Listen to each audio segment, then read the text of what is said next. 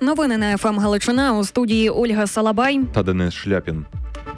Наказ стосовно підриву Каховської ГЕС особисто віддав Путін. В цьому переконаний секретар Ради нацбезпеки Олексій Данілов. За його словами, на інших рівнях такі вказівки не віддають. Це на рівень батальйону, дивізії, це на рівень навіть міністра оборони Шойгу. А підірвали росіяни станцію тією вибухівкою, яку вони заклали заздалегідь ще у вересні-жовтні минулого року. Ну і підрив здійснили звичайно, щоб затримати український контрнаступ. Крім того, напередодні катастрофи росіяни свідомо підняли рівень води у водосховищі. Він був 18 метрів, а окупанти підняли рівень до 19.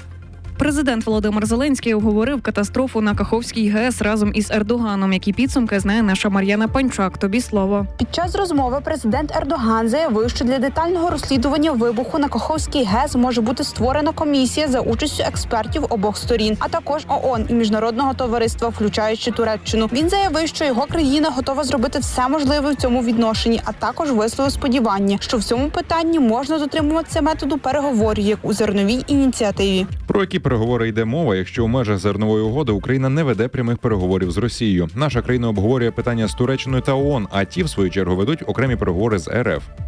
Ну а Ердоган ніяк не може жити без Росії. Після розмови з Зеленським він одразу зателефонував Путіну. А говорили вони про Да, і вгадаю теж про Каховську ГЕС. так про Каховську ГЕС. Ердоган розповідав терористу Путіну про те, що потрібно провести незалежне розслідування щодо вибуху. Вибуху, наказ на який віддав саме Путін. Цікаво, що ж успіхів.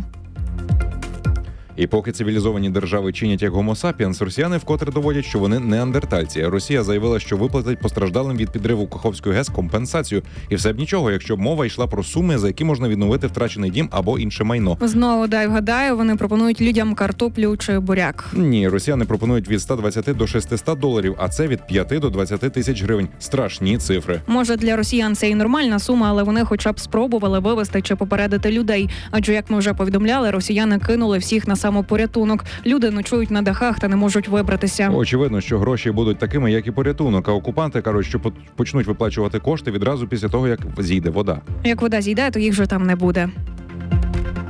У мерії Енергодара місцевим мешканцям радять покинути місто. Усе тому, що ситуація на Запорізькій АЕС може вийти з під контролю у будь-який момент. Перший заступник міського голови Енергодара Іван Самойдюк зазначив, що, хоч відверте загроз немає, але потрібно пам'ятати, що там зроблені склади техніки та боєприпасів. Тож зрозуміло, що ситуація в будь-який момент може вийти з під контролю і стати критичною. У той же час голова Запорізької ОВА Юрій Малашко повідомляє, що ситуація на тимчасово окупованій Запорізькій АЕС є стабільною, а рівень радіації залишається в нормі. Росіяни своїх не кидають, тому зараз неподалік Кримського мосту вони зводять бетонні укріплення за спинами першої лінії оборони. Цим вони прирікають своїх військових на вірну смерть, адже кожне життя російських владі важливе. Якщо укріплення ставлять не перед ними, а за ними, це говорить, що їх умовно вже поховали. Також це будівництво знак того, що окупанти готуються до українського контрнаступу. Про це повідомляє заступниця міністра оборони Ганна Маляр. Крім цього, російські пропагандисти повідомляють, що під Бахмутом загинув Саїд Хусейн Ямадаєв, син колишнього депутата Держдуми Росії Руслана Ямадаєва.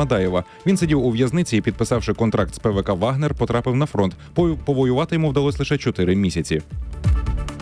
У Німеччині пройдуть найбільше навчання з розгортання авіації в історії НАТО. Як відбуватимуться тренування, знає Андрій Шишко. У навчаннях Air Defender 23, які пройдуть 12-23 червня, візьмуть участь 10 тисяч учасників і 250 літаків із 25 країн, які відповідатимуть за симуляцію нападу на країну-члена НАТО. Тільки США направляють 2 тисячі військовослужбовців Нацгвардії та близько 100 літаків для участі у тренувальних маневрах. Це навчання буде справді вражаючим для будь-кого, хто спостерігатиме. Так сказала посол США в Німеччині Емі Гутман. Вона продемонструє спритність і швидкість союзницьких сил НАТО як перших служб реагування.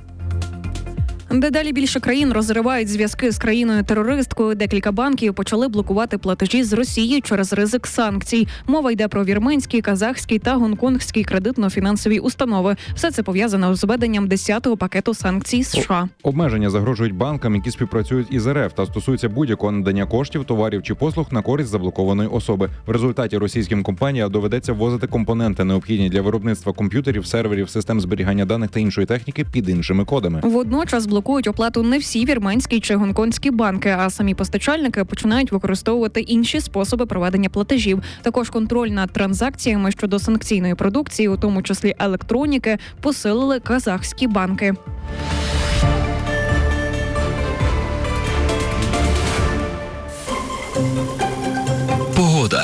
Західних областях сьогодні дощитиме. У Львові, Тернополі, Рівному та Луцьку температура повітря коливатиметься від 16 до 18 градусів тепла. Зараз за вікном маємо плюс 18. І це всі новини на цю годину більше о 17.30.